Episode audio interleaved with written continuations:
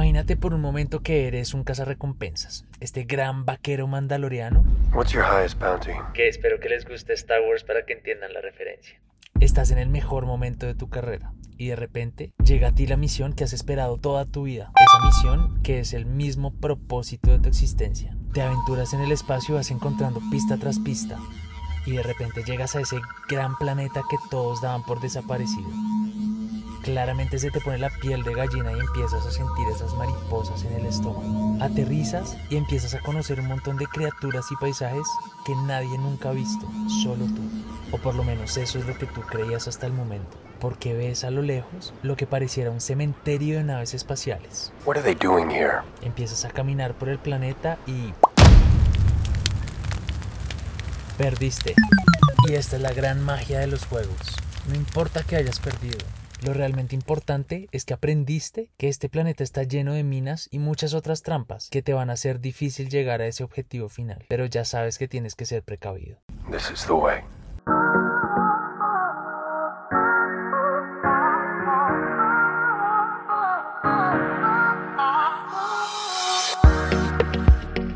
Hola a todos y bienvenidos a la transmisión del podcast Branding XP, un podcast creado por Waku, una empresa que busca desarrollar estrategias de creación y posicionamiento de marca buscando vivir en un mundo con menos logos y más marcas. Nuestro objetivo es lograr que las personas se enamoren de tu marca.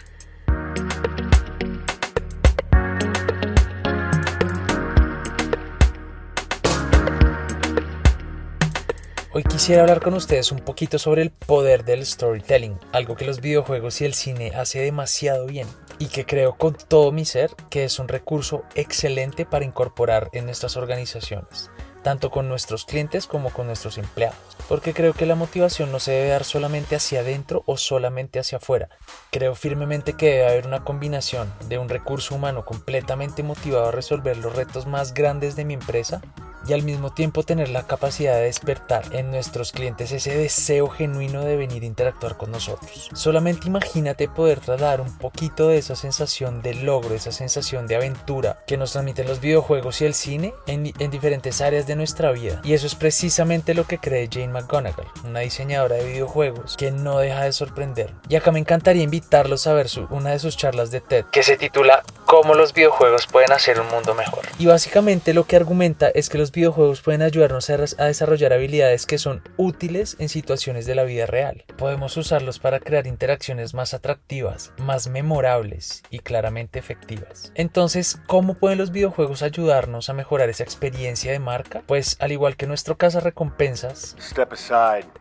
I'm going to my ship. tanto nuestros clientes como colaboradores pueden sentirse más empoderados y motivados por desafíos y logros que los motive a desarrollar nuestra organización. ¿Qué tal si cambio un poco el lenguaje del día a día de las tareas que le presento a mis empleados y se las presento en forma de desafío, en forma de reto? Pero más allá de eso, ¿Qué tal si les muestro que gracias a esa misión, gracias a esa labor, vamos a estar más cerca de alcanzar nuestro, nuestro propósito como empresa? Que esa actividad o esa labor trascienda del escritorio. Pero cuidado, porque antes de plantear un reto, debemos también sembrar en nuestro equipo de trabajo una perspectiva distinta de la que tenemos sobre el fracaso, pues nos han enseñado que el fracaso es malo y lo que los videojuegos nos enseñan es todo lo contrario. El fracaso es una manera de aprendizaje. Tenemos que fracasar tenemos que fracasar sobre todo si queremos lograr algo épico. Y por otro lado, ¿qué tal si motivamos también a nuestros clientes a asumir ciertos desafíos y retos con nosotros? No sé si recuerdan, pero ya hace un tiempo Starbucks hizo una campaña súper poderosa y consistía en que cuando tú comprabas un café te entregaban un,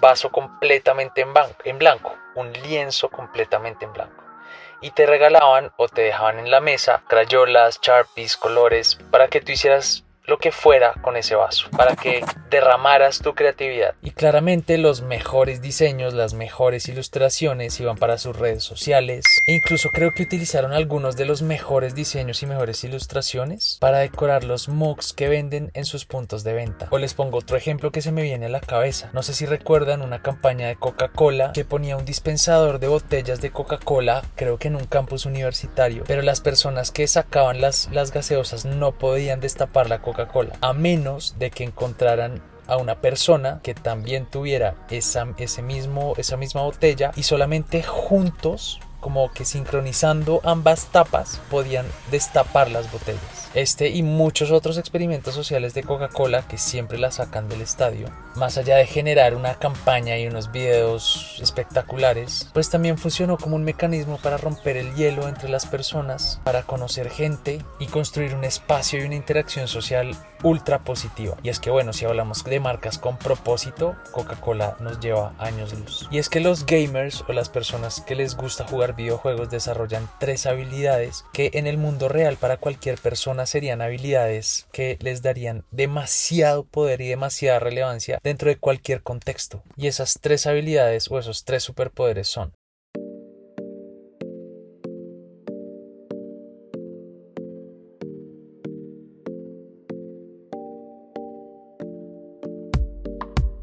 El primero es la capacidad de resolver problemas complejos de una, de una manera creativa. Y ahorita que está tan de moda el tema de innovación, wow, podría ser una buena característica que tuviera mi equipo de trabajo. Easy with that. El segundo superpoder es esa capacidad de mantenerse motivado, la automotivación. Y es que para nadie es un secreto que a medida que voy fracasando me va generando y me va despertando una ansiedad que no me va a dejar dormir tranquilo hasta haber podido superar ese reto, subido de nivel o llámenlo como lo quieran llamar. Y el tercer superpoder que me encanta es la habilidad de trabajar en equipo. Y es que ya está más que comprobado y es hasta cliché decir que si queremos llegar a algún lugar rápido, pues es mejor que vayamos solos, pero que si queremos llegar más lejos, pues necesariamente necesitamos avanzar en equipo.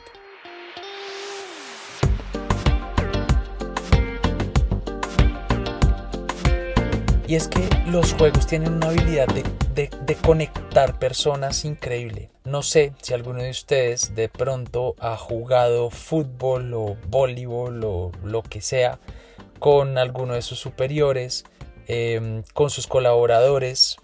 Y es que en ese espacio como que esas categorías se eliminan y todos somos iguales. Ese es el poder de un juego bien diseñado. Pero bueno, tampoco me malentiendan y se pongan a diseñar un juego para jugar en sus organizaciones porque pues esa no es la idea. Wait. En realidad acá el mensaje va más que todo que hay formas de motivar y enganchar con nuestra audiencia y que los videojuegos y el cine lo están haciendo muy bien. Entonces, ¿por qué no agarrar elementos de estas dos industrias que nos pueden enseñar un montón. ¿Por qué no transformar ese típico correo de... Asunto. Solicitud de informes para Junta Directiva. Cuerpo del correo. Se solicita organizar el material de la Junta Directiva para esta tarde 3 pm. Cordialmente, tu jefe. En algo como...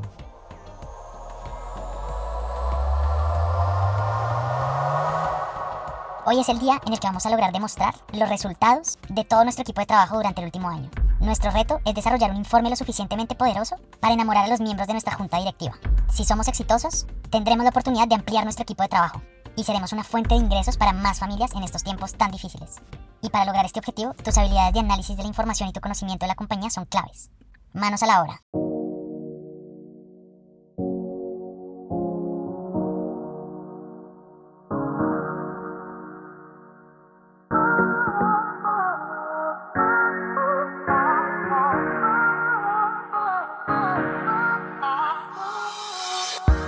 Y bueno, creo que siempre podemos mejorar nuestra capacidad de storytelling, pero espero, haber podido ilustrarlos con un ejemplo. Y lo más interesante de esto es que si yo logro motivar a mi equipo de tal forma, voy a inspirar un, y voy a sembrar un ADN en la empresa que solamente va a permitir vibrar energía positiva de adentro hacia afuera, teniendo cada vez más una presencia de marca más agradable, más positiva. Porque finalmente cuando entendemos que todos somos parte del mismo equipo y que todos somos claves para la organización, eventualmente vamos a meter un golazo.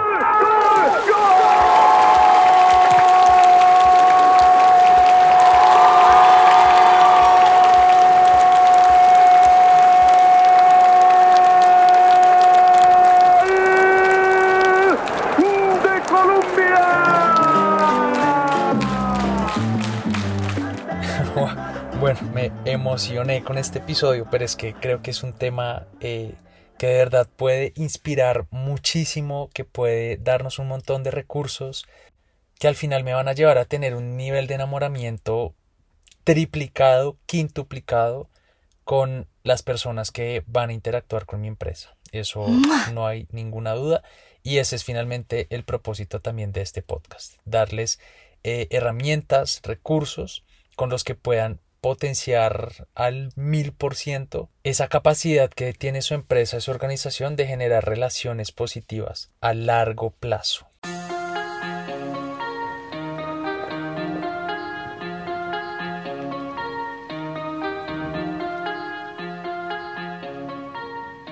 Y bueno, la verdad no supe dónde incluirlo dentro de todo lo que hemos hablado, pero no me quiero ir sin dejar la definición de juegos que me, que me parece más increíble de todo el mundo.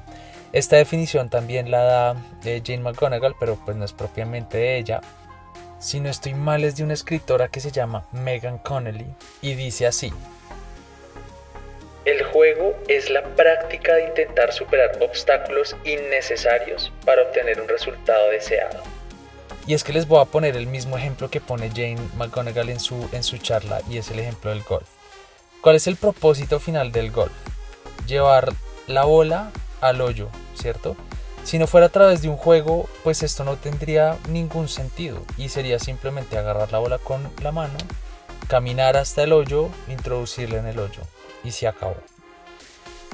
Pero si a eso le agregamos unos palos con los que es imposible pegarle una bola, trampas de arena, trampas de agua, distancias largas, niveles de cortes de pasto, el viento y muchos otros factores hacen de este un reto digno de superar. Y ahí les dejo. Esos obstáculos innecesarios pueden ser ese ingrediente que puede hacer que una actividad normal que de pronto un cliente pueda tener con su empresa se convierta en todo un reto y todo un desafío, que lo motive, que lo enganche, que lo enamore, que lo fidelice y bueno, creo que ya entendieron la idea.